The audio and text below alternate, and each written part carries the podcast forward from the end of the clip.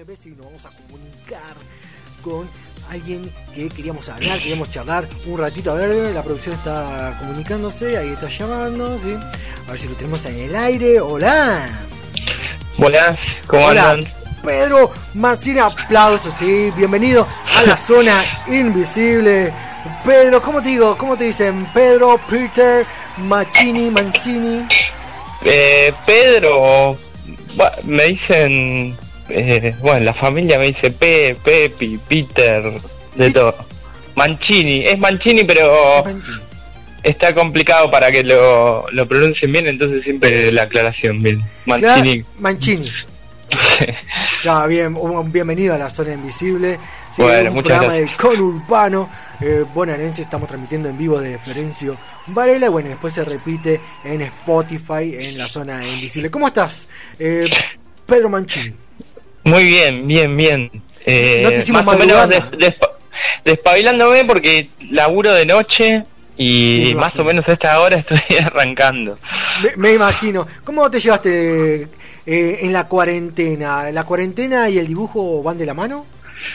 La verdad que sí, o sea, eh, hubo una, o sea, es, es casi mi, mi normalidad, ¿no? Estar encerrado dibujando La, es la no normalidad de alguno de la normalidad de otros. totalmente, la verdad que estoy bastante acostumbrado a estar solo, encerrado, dibujando mil horas, no tener mucha noción de lo que pasa afuera, pero sí pegó, de cualquier forma, es como que por lo menos, viste, una vez por semana ir a tomar unas birras con amigos o, o despejarse un poco, eh, está bueno, te corta un poco la, la rutina y, y eso se extrañó. Y sobre todo saber que no podés hacer eh, estas cosas, viste, ver amigos, gente, Claro. familia. Sí, ¿Cómo Esa arrancaste? sensación em- empezó a pegar, como... Como lo dijiste ¿Cómo? al principio, que estabas solo, eh, parecía triste, pero menos mal que agregaste que, tomaba birra con amigos, porque si no... No, no, igual a mí me recopa, o sea, es la vida que elegí y, y- y me encanta y, y tengo como mi dosis de sociabilidad ahí súper... Controlada. está- Una Sí, dosis controlada de controlada. sociabilidad. Sí, Te totalmente. saluda Nico, acá mi compañero. Hola, hola Pedro. ¿Cómo Hola, estás? hola, Nico, ¿cómo estás? Muy Dale, bien. eh, consulta, eh, en esto de, digamos, de, de- juntarse con amigos, tomar a tomar birra, esto que decís que de vez en cuando, eh, también funciona como para el para crear material, para sa- sale algo de ahí para para tu com- para tus cómics, tus historietas. Sí, totalmente. Obvio, toda experiencia salir a, a- a la calle, incluso eh, algo que hacía, ahora no, no, no se puede tanto, capaz de a poco sí, pero ir a algún bar a, a tomar birra solo y, y absorber un poco de, de lo que sucede alrededor, ¿viste? Cualquier cosa te, te puede dar pie para una conversación en una mesa por ahí cerca.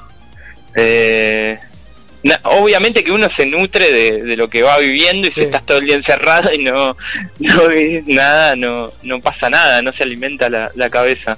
Claro. Estamos hablando con Pedro Mancini, dibujante argentino de Tuzangó. Eh, sabemos que, bueno, ahora editaste eh, tu, tu última novela gráfica, Ni Oruga, y tenés un Sí. montón de, de, de libros más. Acá en Varela no lo conseguí. No lo conseguí, te, Mm. te soy sincero, soy eh, fan tuyo, te sigo, te seguí desde hace mucho por, por Facebook y después cuando se dio la oportunidad dije, no, quiero, quiero conocerlo, así que estás cumpliendo mi sueño, gracias. Pedro Qué grande, qué grande. Y- pero acá en Varela no lo consigo, así que eh, tenés que hablar con tu... Eh, con la Sí. editorial, sí. ¿Tienen ahí alguna algún lugar eh, que venda cómics o, o más librerías así de barrio? La mayoría son librerías, pero tirando a libros de escuela. Claro, claro. Lamentablemente que- Manuel Santillán. Bueno, eh, está, está difícil. eh, están las comiquerías que en general eh, se distribuye y llegan los libros de los míos y las librerías comunes tienen que tener por ahí una sección de historietas y, y no, no a todos lados llega, ¿viste? Es, eh, no está todavía completamente metido el, el cómic, la historieta Claro. en, en, en toda la secuencia de librerías comunes. Sí. Ahora, recién hace unos años, le- las editoriales, viste, las editoriales de, de historieta en general son editoriales que son chicas, medianas, no son grandes, Claro. a nivel, a nivel de tirada. Entonces, Sí. No están insertos totalmente en la industria de, de libros comunes, digamos.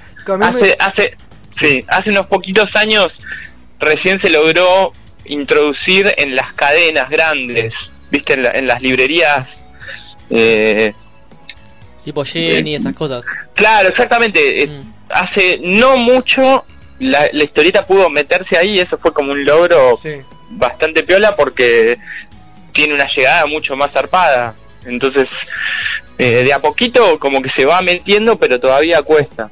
Y, y hablando de editoriales, ¿cómo te llevas o, o cómo te llevaste con respecto a la autogestión y bueno, a, la, a, a las editoriales? ¿Sos amigo de la auto, más de la autogestión, de las editoriales? ¿Cómo, cómo es tu relación con eso? Desde que empezaste, Mira, yo- obviamente, hasta, hasta ahora. Sí, yo, yo empecé con un grupo que, que nos llamábamos Niños, Niños, sí. con, con Darío Fantacci y Santiago Fredes. Empezamos, éramos tres autores que nos autoeditábamos y hacíamos todo, todo el laburo, desde el contenido, dibujar, eh, hasta imprimir, distribuir, Sí. ir a las ferias, a los festivales, bueno, eso duró un buen tiempo. En ese momento surgieron unas cuantas editoriales independientes que eran como colegas, viste, gente que, que estaba como a la par nuestra produciendo y que después fueron creciendo, se hicieron un poco más grandes y, y terminaron editando a otra gente. Sí. Es como que hubo un, un pequeño boom ahí hace, no sé, ahora hará unos 15 años, ponele, en donde co- cosas así súper, súper independientes. Entonces yo creo que cada, cada, cada uno de, Sí. de, de esa gente que, que hacíamos cosas fue como ocupando un lugar distinto. Yo me dediqué a lo autoral, aunque cada tanto eh, me publico por ahí algún fanzine, alguna cosita que, que me interesa hacer, aparte que no por ahí no va con la línea editorial de, de las de las editoras Sí. y por el gusto de, de autopublicarme que me encanta. O sea, ese él siempre creo que termina estando conectado. Uno, por más que hace libros para editoriales, las editoriales Ajá. son eh, independientes y, y también eh, vos estás ahí con el puesto y de golpe te llevas un fanzine. O sea, es un mundo Sí, que, que, que es todo un- lo mismo. No es que hay eh, demasiada diferencia entre editar con editoriales y eh, autoeditar. Se- Claro, se- nosotros uno hace- va y vuelve con eso. Hace poquito volvimos a las convenciones y bueno, empezamos a, a- a cubrir convenciones y bueno, y, y vamos como recolectando eh, en cada stand lo- los libros independientes. Bueno, ahí justo en la última que, que fuimos, dijo, "Uh, lo, lo- lo- conseguí. Bueno, ahora el niño de oro ya lo pedí por, por, por Mercado Libre igual, así que bueno, cuando lo tenga ya te, te etiqueto ahí. Y, mm, y ¿Extrañás eh, las convenciones? ¿Cómo, ¿Cuál es tu relación con, con, eh, con lo- los... lo- Con el cara a cara con con el cara a fan. cara, ahí está, con el cara, no me salía, con el cara a cara, con el pomo, yo iba a decir, bueno, con los hinchapelota que van a sacarte la foto y que me firme el libro, pues yo soy uno de ellos, que soy el chonero No, ese. no, me encanta y lo, lo extraño un montón. Justo hoy, sabes que apenas me levanté, revisé Sí. los mails y tenía dos invitaciones a, a dos ferias, eh, lo cual me pareció muy loco en, en estas épocas. Una feria ahora en, en la casa de viñetas sueltas, que Sí, está buenísimo ese lugar. Eh, y después otra en el. mm, creo que en el Recolé, no sé, en, en un centro cultural grande, qué Sí. sé yo. ¿Te Me acordás? pareció muy loco que. sí, Me parece muy loco que ya activen y, y se vuelvan a hacer movidas. Y lo extraño un montón. Es, es como una parte en donde se completa un poco el círculo, ¿no? Claro. Que, que eso que hablábamos antes, que uno está encerrado ahí produciendo, haciendo algo mil años y, y después e- es está lindo eso de, de capaz que alguien que le- lo, lo compra, se copa o, o viene y te, te da una devolución o qué sé yo. eh, que, ve- que, que ves el, el, el- el ida y vuelta, que, hay un interés Sí. del otro lado, está buenísimo. Y además de ver colegas, tomar birra, eh, siempre está buenísimo. ¿Cuánto hay de esto de, de, mostrar tu trabajo a un colega, ya que lo nombrás, y, y, vos, y vos criticar eh, el trabajo de otro colega? Eh, ¿Existe esto de yo, mm, mirá, mirate esto que hice, mirá lo otro, que me decís? ¿Y hay correcciones desde ahí? O, o, también es muy encerrado en su mundo y cada uno después sale con lo publicado? No, no, totalmente. Uno siempre tiene tres o cuatro personas ahí de confianza que, que le vas pasando el material porque eh, es, es jodido a veces despegarse un poco de, del material, uno está siempre como enroscado, muy metido, sumergido y es, es un poco difícil eh, separarse y leerlo con, viste, sin tanta subjetividad y poder detectar, eh, qué sé yo, alguna secuencia que es por ahí muy larga o demasiado diálogo en una parte o tal cosa o tal otra. Siempre, siempre está buenísimo la mirada de, de alguna persona, de amigos que, que te tiren así una opinión y siempre yo estoy dispuesto a hacer eso.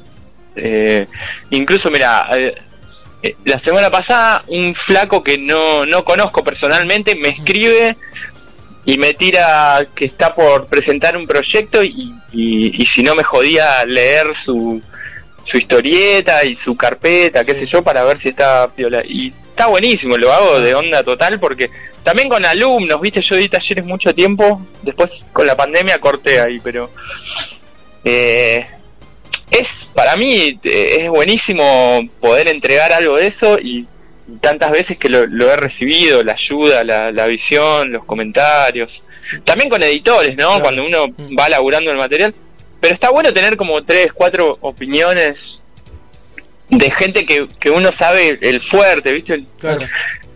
Algún amigo que, que entiende más de narrativa, otro de dibujo, entonces vas como sumando y, y nada, en mi caso le pido, eh, siempre hay un amigo que es al que le pido que me recomiende películas, porque sé que no falla eso, así que entendemos la situación. Claro, yo, mira, hablando de alumnos, un, muy buen amigo mío, Nahuel, fue alumno tuyo. Qué chiquito que es ah. el, mundo. Porque es de ahí de Tuzangó y... Qué grande. Él, me, él me, me, mandó un mensaje, esta pregunta viene de él, a que Nobleza obliga. ¿No nos, ¿No nos hacemos cargo de esta pregunta? Claro, Nahuel, que, Nahuel es el eh, que era de la librería. No. Eh, no, bueno, no, no, no, no, sé bueno, si. Otro Nahuel. Capaz que tenía una. Otra. no, no, estoy. eh, él, pregunta que, qué consejo le, le, das a alguien que, quiere empezar en el mundo del, dibujo, de la historieta, pero no, no, no, no, ve dónde está el mercado o no ve cómo puede hacer mostrar sus dibujos. Y qué, ¿Qué consejo le das para eso? Y el consejo que le doy es que, que se animen a ir a, a los festivales y a las ferias porque eh, acá en Argentina es un mercado tan chico que, que vos vas a una feria, un festival y conoces al toque a, a todos los proyectos y a todos los personajes incluso, ¿no? Si hay, una cosa que, que le entiendo que, que hay un perfil del dibujante, de, los autores de, de, historieta que somos bastante tímidos. Entonces hay que luchar un poco con eso y, y animarse a, porque estamos todos en la misma y el que es editor hace 10 años era estaba en, el mismo lugar que vos con la carpeta transpirando y, y tomando birra para juntar valor para, para encarar a un editor o lo que sea y hacer también como una especie de, de, estudio de mercado entre comillas eh, propio no como chusmear los proyectos ver pensar en dónde puede llegar a, funcionar el material que uno quiere hacer eh, dentro de todas las, las, las propuestas, ¿no? Porque uno hace algo y no, no significa que, quiera participar de, cualquier proyecto o, o, que tenga sentido mandar, proponer cosas a, a todas las, las propuestas editoriales que hay. Entonces, eh, básico acercarte y conocer qué existe, qué, qué, se está haciendo, qué perfil tiene cada, cada editorial. No descartar la, la autoedición, porque realmente es un camino súper interesante para curtir al comienzo, ¿no? Como para también desarrollarse.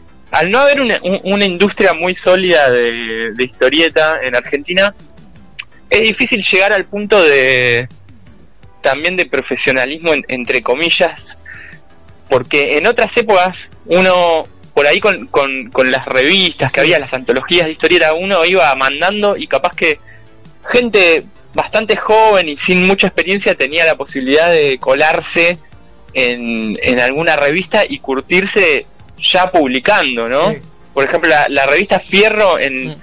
en los 90, en los 80, finales de los 80, eh, abrió un suplemento que se llamaba Óxido y entonces la, Sí. la gente empezó a publicar ahí, por ejemplo, un autor zarpado que es uno de mis ídolos absolutos, Max Cachimba, Cochimba. empezó a, eh, empezó a publicar ahí a los 16 años.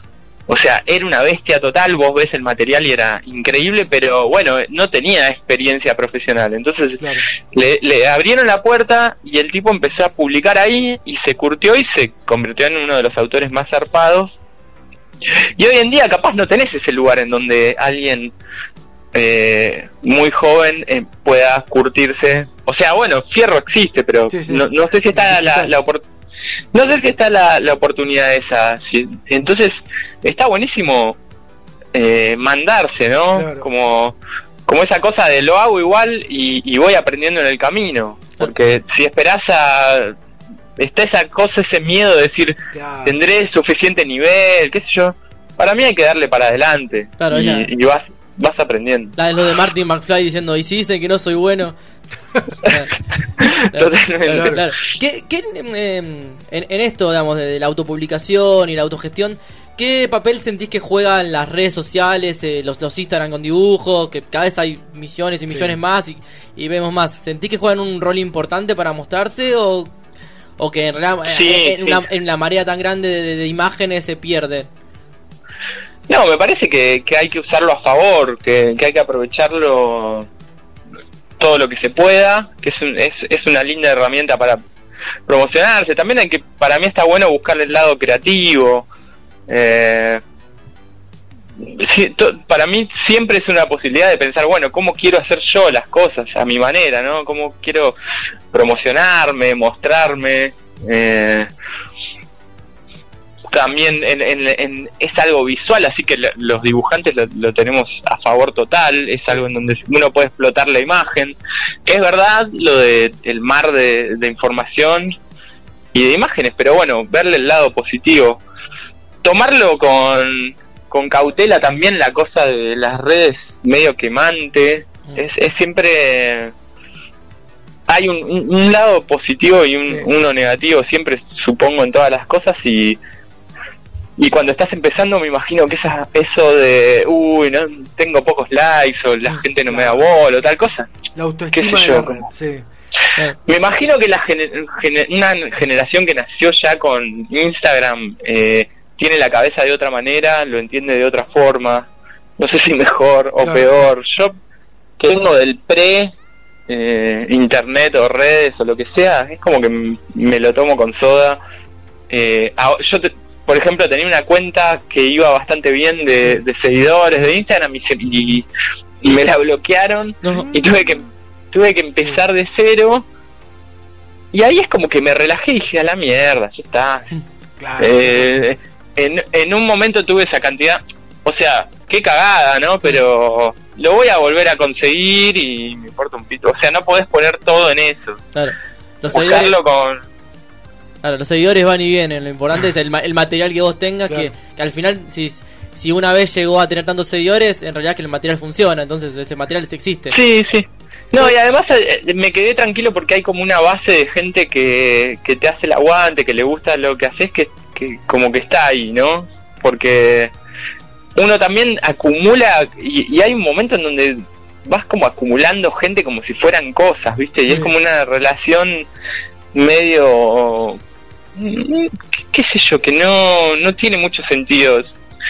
Después ves la, gente que realmente hay como un feedback, eso me, me copa mantenerlo. Y por ahí descubrí eso, ¿no? Que en poco tiempo, con una cuenta nueva, al toque ya empecé a tener como, como ese feedback con Sí. la gente que, que más o menos siempre la tuve, digamos. Sí, y lo bueno de internet son, son los memes. Sé que te gusta hacer memes. Acá Nico Locino que siempre eh, que está en la, en la sección de también de televisión argentina. Hablemos un poco de los memes. Sé que sos fan de los memes. ¿Cómo arrancaste con bueno del dibujo a los memes y después de los memes saltaste a sal- muchos de tus memes a eh, hacer una publicación universitaria, hacer una exposición? ¿Cómo fue eso?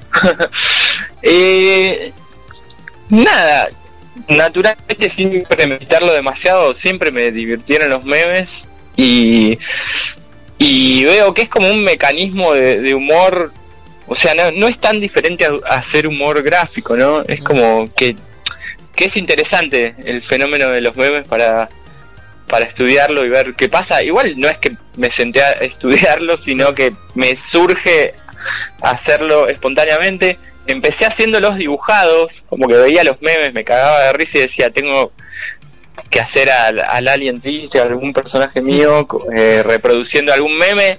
Y eso como que no solo me divertía a mí, sino que veía que, que tenía como una respuesta zarpada, porque son irresistibles los memes, la gente se caga de risa, se- si ya viste uno como que hay latente, hay una risa porque ya conoces de qué va. Y, y después empecé a hacer directamente como esos montajes mega truchos. Además es algo como súper fácil de hacer y, y van surgiendo solos, ¿no? Como que se me ocurrió un meme, te estás bañando y, y te, te aparece. ¿Qué te parece la imagen? Esto lo tengo que publicar ahora. Claro, eh, además hay, hay una conexión esto de que, que decís vos de, de que es parte de la vida cotidiana, es también llevar a, a tus personajes y a, tu público, que es que vos, que vos decís que, que tienes un feedback con algo que, que ellos reconocen. Hay como una especie de, de- de conexión o de conversación entre el espectador y el autor con los personajes que, que, que es ahí se- que, que te da familiaridad, están como cerca. Total, total. Sí, sí, es, es, es como un código común, ¿viste? Eh, ya está instalado totalmente. Uno pasan cosas en, en la vida en la vida pública, digamos, y, Mm. y uno ya está esperando el meme, qué sé yo. Messi se va del Barcelona y uno ya sabe que se viene una ráfaga de, de Claro. memes o, o alguna cosa que Bueno, el último yo. gran meme fue el de Toreto que lo saturaron hasta odiarlo. Total. Increíble. Sí, sí, que sí. te fuiste un año a Francia a hacer una, una residencia. ¿Qué es lo mejor que, que sacaste de ese viaje? Hoy que justamente estábamos hablando de viajes. Lo mejor que saqué es, va a sonar medio trillado, pero es la gente que, que conocí, que pegué onda y que hoy en día considero gente amiga. eh, desde gente que es del palo de la historieta Sí. hasta gente que nada que ver y que, que circunstancialmente me fui cruzando y fueron parte de- del año ese que viví allá. Muchísima gente que me ayudó un montón desde qué sé yo. Bueno, mi editora Ni Hablar, eh, su amiga Manuela, que es una súper amiga hoy en día, que Sí. me, me, me aloja cada vez que, que yo puedo ir para allá. Eh, después Nadia, ami- bueno, no sé, no voy a enumerar todos los amigos. y otra cosa, y otra cosa que, que me pegó muchísimo fue eh, la música en vivo, las, las bandas que estando ahí Sí, me, me copé mucho yendo a, a bares a ver bandas, a, a salas de conciertos que hay y, y, y me volví como bastante adicto a, qué sé yo, estaba todo el día laburando, dibujando Sí. en casa y a la noche yo vivía con una amiga, Nadia, y ella volvía al laburo, ponerle y nos mirábamos y decíamos, oh, ya fue, vamos a tal lado, ¿viste? Eh, París es una ciudad que medio que caminando llegás a todos lados, nos comprábamos unas birritas y nos íbamos a, a ver eh, música en vivo, bandas, cualquier día de la semana, ¿no? Claro. Y, y eso alimentó un montón, fue parte zarpada de la experiencia porque soy muy fan de, de ver música en vivo y, y, y no es algo que yo siendo de Ituzaingó a esta altura del, del partido me da un poco de paja eh, tomarme un bondi a las 3 de la mañana, volverme Y ¿viste? es otra edad De- también, ¿no? Sí, total. Y acá, qué sé yo, uno va a ver bandas a, a los bares, Sí. pero hay cada menos. y- Claro. Claro, Eh, bueno, es la como que no. La panadería cerró, ¿no? Ahí. ¿Qué cosa? La panadería, no sé, ahora con la cuarentena, viste, estoy medio desconectado. Sí, Mm.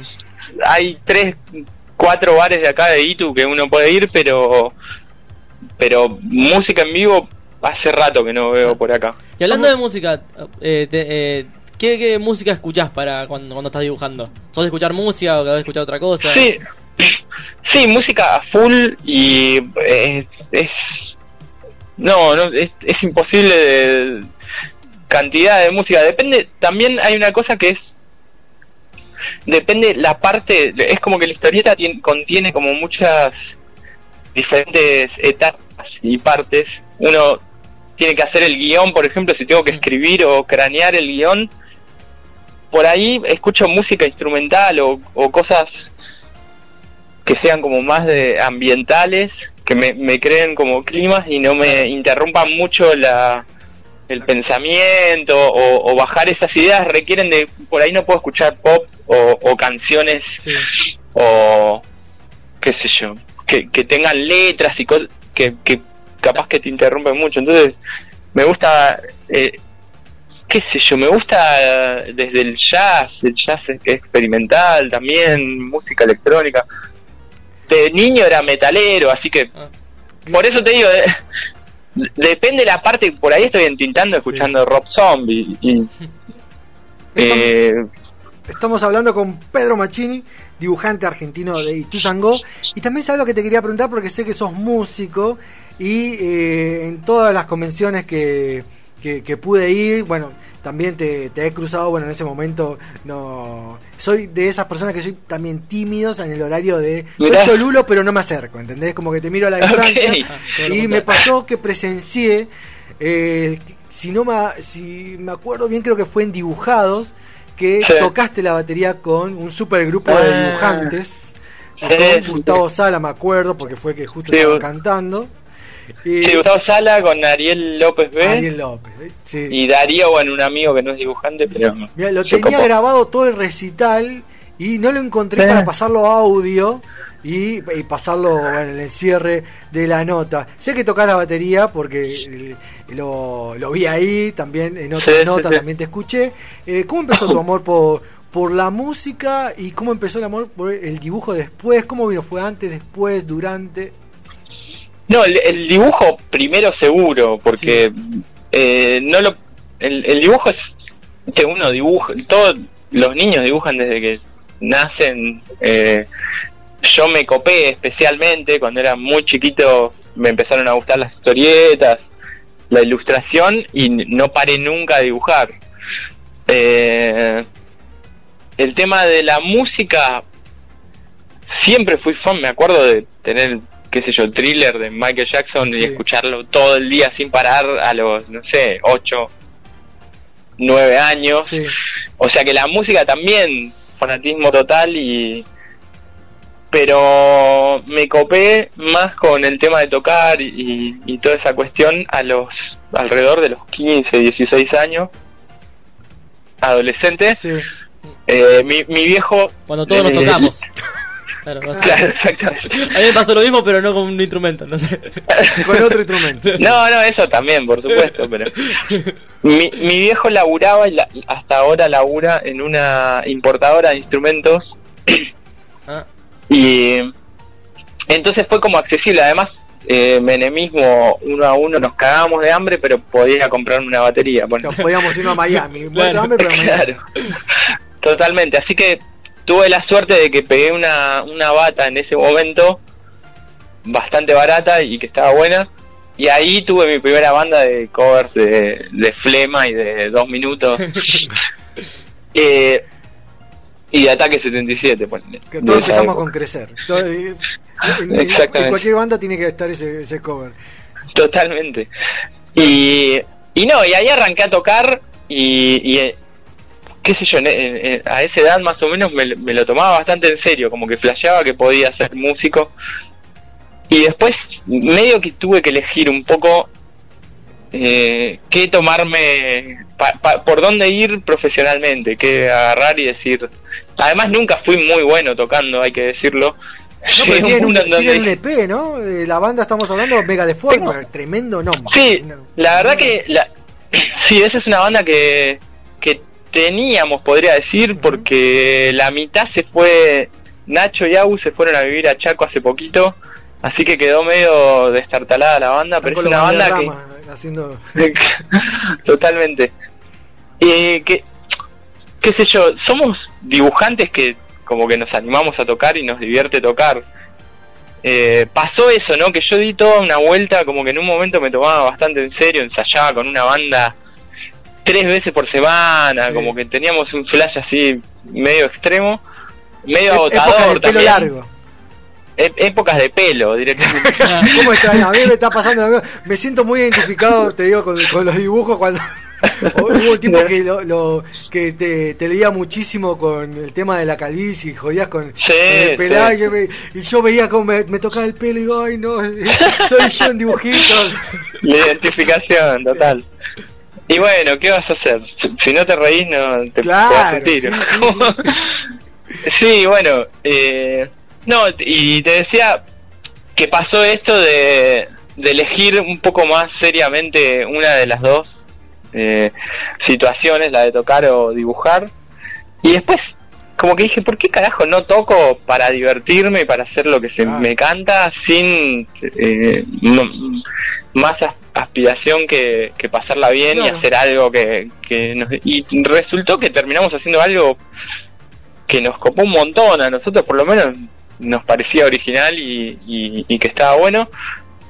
Y y en un momento nos vio un amigo que es productor, que es músico, Pablo Mambo, y, le copó y dijo, che, esto está bueno, posta, boludo, vengan. Y, se mega copó, nos grabó, nos produjo. Y nada, yo como medio sin, sin quererlo tanto, sin logramos eso que siempre quise, grabar y tener algo como bien registrado o sea, de adolescente tuve 80 millones de bandas y nunca logramos meternos en un estudio seriamente y, registrar algo. Claro. ¿Y, de dónde pasó así medio jugando. Sí, ¿Dónde viene Mega Deformer, Ultra Deformer? sé que también hay libros con ese con ese título, pero siempre dije, bueno, cuando tenga la oportunidad, lo primero que tengo que saber es eso, porque hasta me pasó a mí de adoptar ese shape de decir, la ultra deformidad, que, incluso hasta parezco Alex Canigia diciendo eh, pero yo con ultra deformidad. Total, total. La verdad, jugando con las palabras, eh, Deformer fue un fanzine que hice. Eh, mm, nosotros teníamos el proyecto este niños que sacábamos la revista Ultramundo. El Ultramundo se les ocurrió a los chicos, a Darío y a Santi, y me llamaron un día y me, y me dijeron, che, tenemos el nombre para el proyecto, Ultramundo. Viene de, de trabajar con estas cosas bien de las o de la ciencia ficción o del, de la fantasía o de la cosa exagerada, como muy... difícil de explicar, ¿no? Pero si ves el material, creo que te remite un poco al tema ultramundo. Entonces, ahí se fueron colando esos términos. Yo después hice el fanzine, que eran dos personajes extraños haciendo cosas raras. Le puse Deformer, Mm, supongo que en una referencia a Transformer o alguna cosa así, seguro que se cuela. Transformer y los Megazord de los Power Rangers. Exactamente, una mezcla de cosas así, súper, como impactante. La idea era impactar mucho y como llamar la atención. Claro, Entonces, mucho, mucho de la cultura pop retro, mucho art, mucho He-Man, mucho Skeletor. Eh, tenés mucho Sí, fan, fan total de, de lo, la estética ochentosa una especie de, ping-pong y ya te voy agradeciendo por tomarte este tiempito con, con nosotros. Eh, de, chico, em, tres series que te marcaron de chico. Em, tres series que me marcaron de chico. bueno, una que te haya marcado. Si no Masters of the, of the Universe, He-Man, segurísimo. Y ahí hago un stop, discúlpame, porque nosotros lo discutimos la semana pasada y mucho con respecto a la nueva serie de He-Man. Sí. ¿Te gustó o no te gustó? ¿Qué te pareció? Mm, Me gustó, me gustó. Eh, me copó la historia. Me, me copó la historia, me copó el guion. Me pareció que es lo mejor que podían hacer. Que le dieron una cosa como más profunda. La serie de He-Man, vamos a decir la verdad, la, la serie de, de He-Man ochentosa era lo mejor que nos podía pasar a, a los niños de Los esa 80, gener claro. de los 80, pero vos traes eso ahora y es una eh, es una boludez total. O sea, es increíble, es lo más, pero pero es bastante poco profundo, como Sí. medio liviano y ahora le dieron una cosa un poquito más consistente al guion, sí. me pareció. Por ejemplo, me, me copó mucho el capítulo de del versus ese de, de Tila contra el el esqueleto que no me acuerdo Ah, el Go- el Sí. Ese, a mí me ese me, me, me, me flasheó un montón ese capítulo, me pareció muy potente. Lo que voy a decir, no, no me copó tanto la estética, lo visual, Sí. eh, no porque sea, no para nada en contra de actualizar la, la estética. O sea, por ejemplo, me gustó más Shira, la, Sí. la versión de Shira actual que tiene una cosa más de anime, me copó Claro. un poco más. Esto me parece un poco duro, como medio qué sé yo, me hubiera gustado más deforme, me imaginaba una estética onda Eon Flax, ¿se acuerdan de esa Sí, sí, sí. eh, esa animación de MTV de, de los 90, 2000 con esas figuras todas alargadas, más deformes? Yo decía, ¿por qué no se- hubiera estado bueno que se animen a algo más bizarro todavía? Más a la, la- la corriente de con Chiele o algo así. Total, total.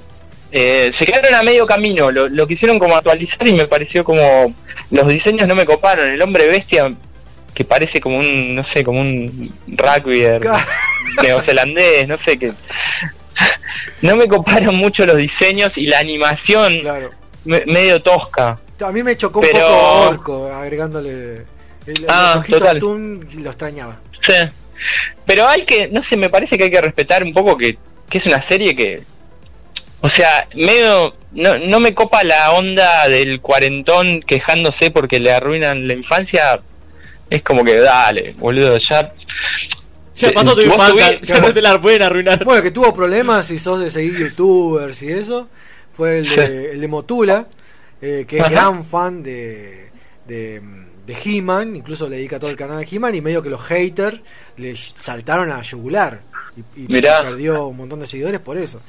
Eh, Sí, entonces sí. He-Man, bien, punto. Ahí, ¿qué, dos, dos más de, de la infancia. Sí, de, de, de esas épocas, y era fan de. Las tortugas ninjas me pegaron un montón, ya era un poco más grande, no era tan niño, pero. Y. mm, A ver qué más. Transformers. Total. Y películas. Hay un montón, era, Sí. era un adicto total, a ver. Y películas Laberinto, Sí, Laberinto, la peli Laberinto las vi a, lo- a los tres años y, y me fascinó, me volvió loco totalmente. Sí. Después cuando se estrenó la, la, la Batman de Tim Burton me explotó el cerebro, Sí. una, un nivel la de estética de fanatismo. Batman hasta el día de hoy. Totalmente. En, en ese momento era como todo. Era como muy oscuro, muy tremendo. Que Aparte ver al pingüino, me acuerdo en la 2 que eh, con ese chorro de, de baba negra. No, no, era tremendo, era era todo. No, no me importaba na- nada más que Batman en ese momento. Pero mucho, porque siempre muy nerd y muy fan de todo. Como cualquier cosa que uno recuerde de esa época. Hablando de laberinto, eh, ¿cómo se llamaba? De Dark Crystal también. Sí, que era claro, de- que lo, la- lo continuaron ahí en Netflix. ¿la Sí, no la vi, no la vi todavía, pero sí, sí. El espíritu está. Y los muñecos, por lo menos, están todavía porque no lo sí, sí. digitalizaron. Yo pensé que Sí, total, le- le- leí que la misma gente de Jim Henson laburaba y son marionetas postas. La verdad que tendría que verlo. Y Eh, eso me, me fascinó de chico, zarpadamente. Me encanta porque de, de esa manera también podemos entender cuál es la por dónde vas ahora con el dibujo po- por, la estética Sí. por ese mundo que también planteas porque es un es eh, es otro universo otro mundo sí otro mundo eh, cuando cuando yo me acuerdo de en las convenciones ojear solamente eh, tus laburos y ya ya lo venía a venir, ¿no? Que había acá había algo, se olía algo nuevo Sí, sí, sí. Y, y creo bueno por lo- eh, pude conseguir eh, en la última convención lo pude tener en mis manos. Y, y también me pasó eso de que claro yo te sigo por por, por Facebook y hay mucho eh, de, de autobiográfico en tus en tus trabajos. Es así ¿Cuán- Sí. cuán- cuál es el porcentaje o cuánto hay de autobiográfico en, en todos tus laburos Eh, yo creo que en, en lo que hago hay dos líneas que una, no sé si, si muy tajante eh, está la, la división esa, pero creo que al- un tipo de material mío va por el lado del humor gráfico, sí de la cosa de, no sé, de intentar provocar eh, una sonrisa por lo menos, y que tiene muchísimo de autobiográfico, Alien Triste, esas cosas. No soy Hordak, ese tipo de material está religado a, a experiencias personales mías. Y después está el otro tipo de material que es un poco más seriote, como más dramático, como puede ser Niño Oruga, sí o más, que, o más aventurero, por ahí tiene una cosa más épica. claro En el caso de Niño Oruga también tiene una cosa más autobiográfica, o sea que por ahí el libro eh, que hice sobre la infancia de William Burroughs sí mm, justamente zafa de esta de este condimento autobiográfico, pero me parece bastante cuando uno hace historietas me parece que siempre se cuela algún condimento personal. Claro.